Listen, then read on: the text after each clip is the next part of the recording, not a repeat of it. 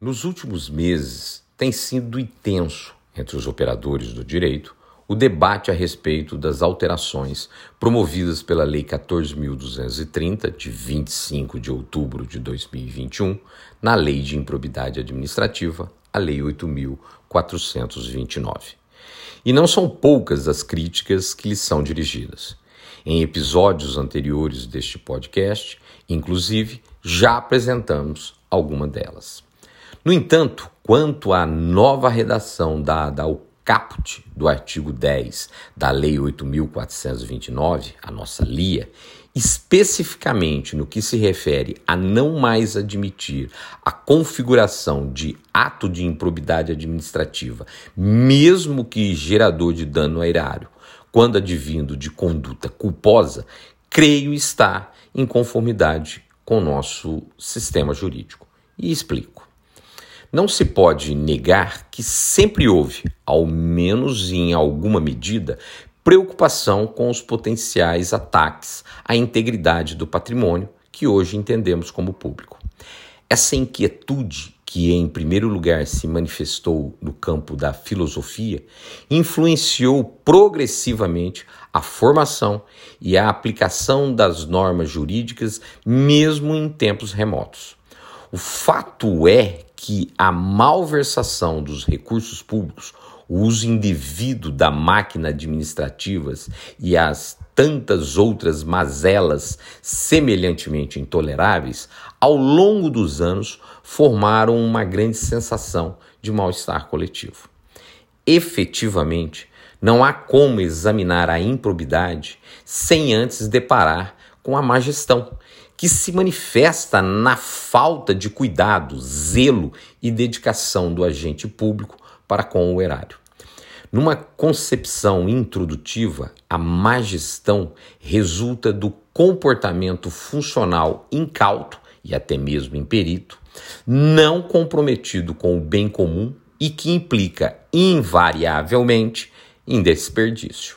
Nessa ordem, a má gestão pública compreende múltiplas disfunções na administração do setor público, identificáveis ora por condutas ineficientes, ora por comportamentos desonestos.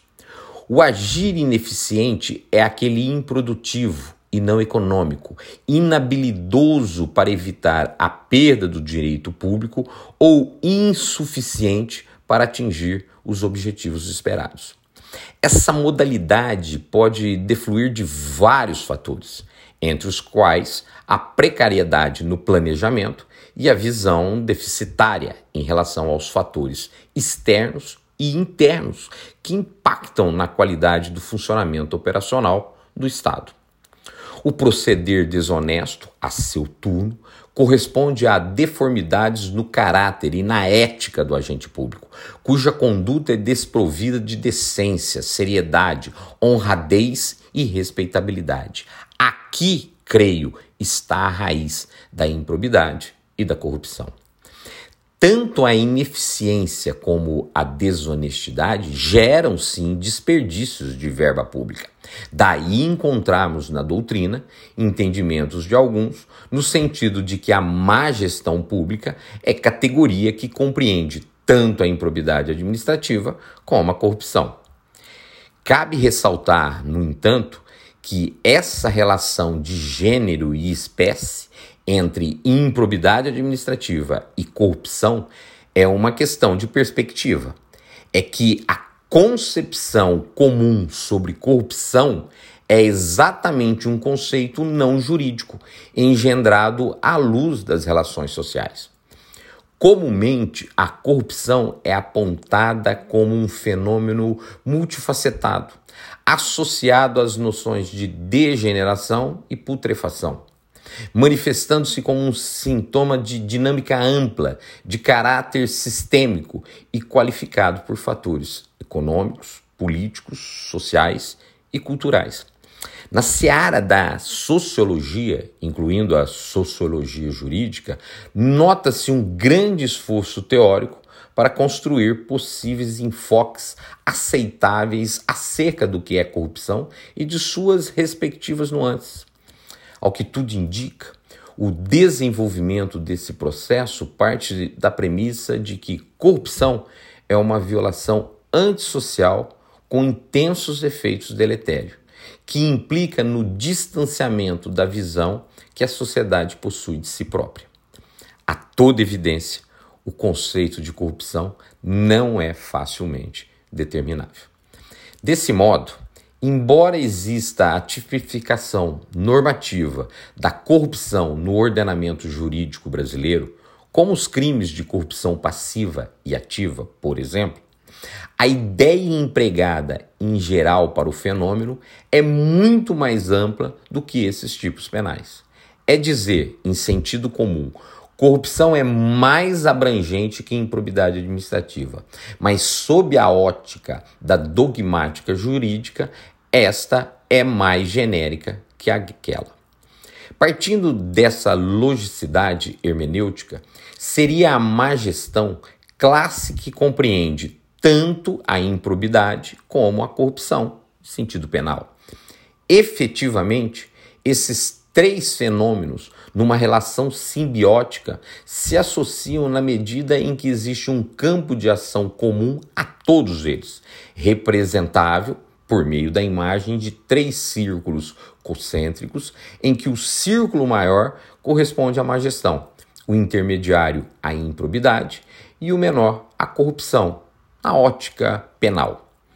A verdade é que essas três chagas sociais se conectam porque representam agravos à correção e ao bom funcionamento das instituições públicas, embora se distingam quanto à legalidade e à potencialidade do dano que podem causar ao patrimônio público. Nesse sentido, permite entrever que nem toda má gestão configura improbidade ou corrupção, posto que há comportamentos ineficientes que não se amoldam a esses conceitos, os quais, como já identificamos, são mais específicos. Por conseguinte, cumpre-nos avaliá-los e pensar maneiras de depurá-los, tanto quanto possível, das distorções e dos estigmas que provocam na administração do setor público.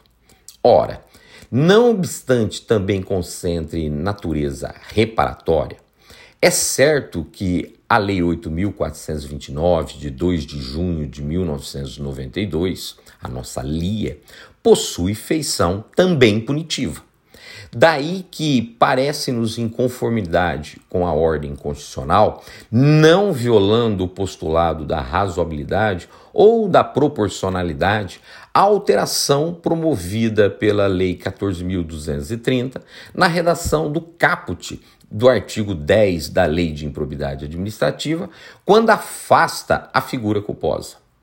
Note-se que o proceder doloso do agente público permanece hábil a configurar a prática de ato de improbidade administrativa, sujeitando o agente não apenas à obrigação de reparar eventuais danos produzidos ao erário pelo ato ilícito que praticou, seja por conduta comissiva ou omissiva, como também as sanções previstas na Lei 8.429, quais sejam pagamento de multa civil, perda da função pública, proibição por determinado período de contratar com o poder público ou dele receber benefícios ou incentivos fiscais ou creditícios e até mesmo a suspensão temporária dos direitos políticos. Já o agente público que venha a praticar culposamente por ação ou omissão algum ato ilícito gerando danos ao erário, embora não sujeito às sanções da lei de improbidade administrativa, é salutar ressaltar, continua passível de ser responsabilizado civilmente a promover a reparação do dano que causou, como, aliás, indica o parágrafo 16 do artigo 17 daquela mesma lei. Enfim, neste particular, respeitada a posição diversa, com o advento da Lei 14.230, de 25 de outubro de 2021, para a configuração de qualquer dos atos de improbidade administrativa previstos na Lei 8.429, 429, incluindo-se aqui os geradores de dano ao erário, não mais se admite a simples conduta culposa do agente.